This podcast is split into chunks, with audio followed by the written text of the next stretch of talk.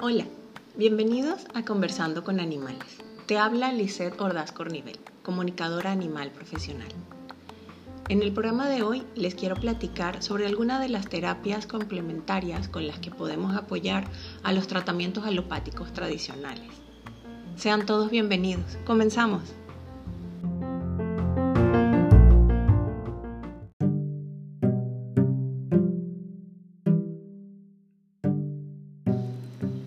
Frase que a mi parecer explica muy bien la dinámica de una enfermedad.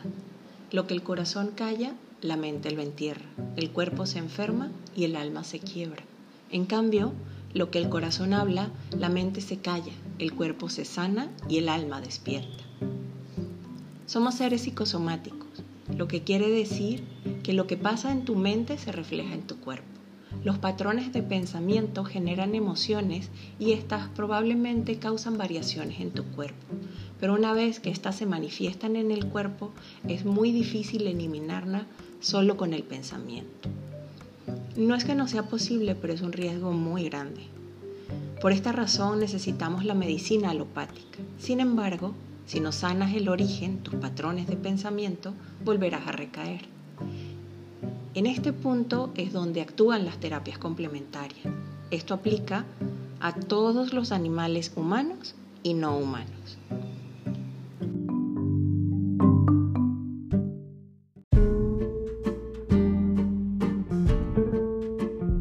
Una de las consecuencias de la convivencia de los animales con los humanos es que estos han entrado en la dinámica de pensamientos y conductas que tenemos los humanos al separarlos de su entorno y obligarlos a comportarse bajo normas que no son las de su especie, sino las nuestras.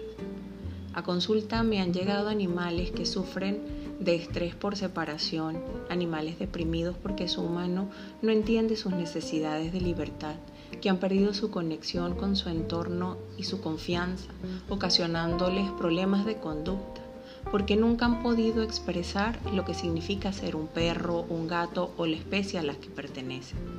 Cuando un animal tiene cambios en su comportamiento, se enfrenta con nuevas situaciones o se enferma.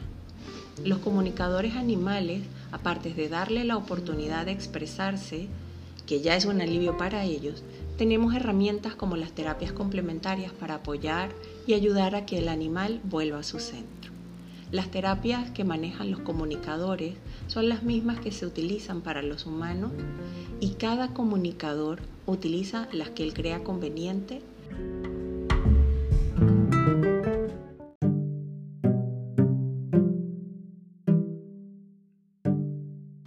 Me gustaría explicarles brevemente de qué tratan algunas de estas terapias para que tengan una noción general y a lo mejor hasta se animan a tomar alguna sesión para ustedes. Empecemos por el Reiki. Es una técnica de sanación basada en restablecer el equilibrio bioenergético del cuerpo mediante la canalización y transmisión de energía vital principalmente a través de las manos.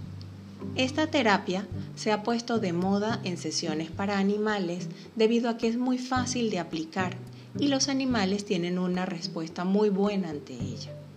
En algunos casos yo he llegado a iniciar animales en Reiki y esto los ha ayudado a equilibrar su cuerpo energético y en algunos casos a trascender mucho más conscientes y felices.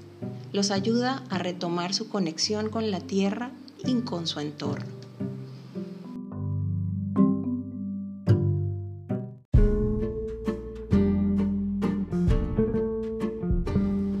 Hablemos de Teta Es una técnica revelada a Diana Estival basada en que el cerebro emite diferentes ondas dependiendo del estado de relajación o alerta en el que se encuentre.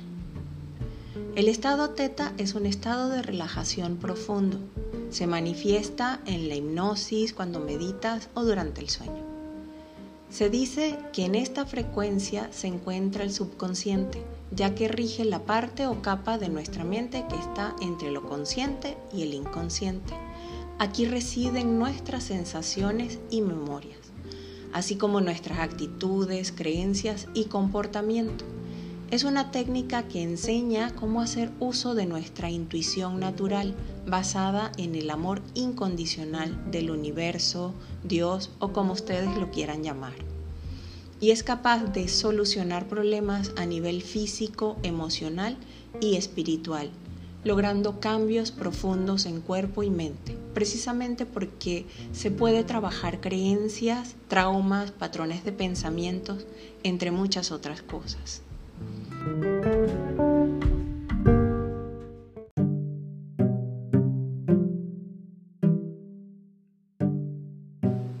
Las constelaciones familiares. Es un método desarrollado por un psicoanalista llamado Bert Hellinger. Estas se desarrollan en un grupo bajo la orientación de una persona. Sirve para descubrir los antecedentes de fracasos, enfermedades, desorientación, adicciones o algo similar. En las constelaciones familiares originales de Hellinger, nuestras creencias salen a la luz y pueden ser cuestionadas y liberadas. Es útil siempre que haya una necesidad para una acción o decisión inmediata. Esta definición la tomé de la página de Bert y Sophie Hellinger. La aromaterapia es la utilización con fines médicos de los aceites esenciales y otros productos derivados de los vegetales. Por lo general se acompaña de masajes relajantes para el animal. Ayudan a crear un ambiente apropiado para que los animales se relajen y permitan que las terapias hagan efecto más rápido y profundamente, ayudando a su recuperación en menor tiempo. Esta técnica es muy utilizada en conjunto con otras porque potencia la efectividad y sus resultados.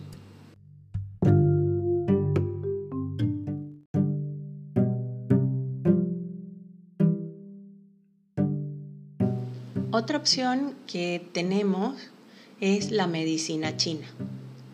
La medicina china no es una terapia como tal, sino más bien es un sistema médico que se ha usado durante miles de años para prevenir, diagnosticar y tratar enfermedades.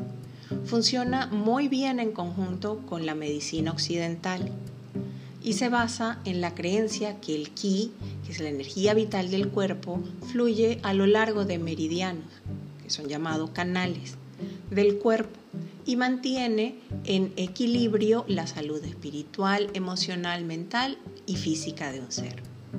La medicina tradicional china trata de recuperar el equilibrio del cuerpo y la armonía entre las fuerzas naturales opuestas del yin y el yang, que pueden bloquear el ki y causar una enfermedad esta incluye acupuntura, régimen de alimentación, terapias con hierbas, meditación, ejercicio físico y masaje.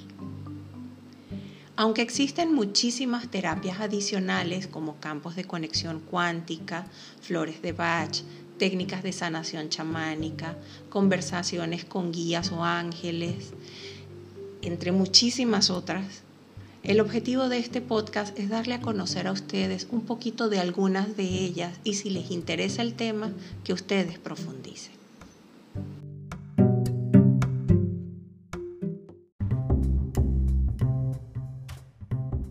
Eso fue todo por hoy. Nos oímos en una semana y recuerda suscribirte al podcast y recomendarnos si te gustó. Te dejo con la frase de la semana. Nadie es como tú, ese es tu poder. Para la semana que viene les tengo una sorpresa, no se lo pierdan. Esto es Conversando con Animales.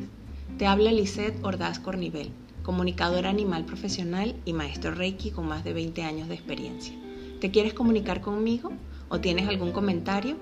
Al correo conversandoconanimales.com o en nuestra página de Facebook o Instagram Conversando con Animales. Te invito a que me acompañes en este camino. Hasta el próximo viernes. Gracias.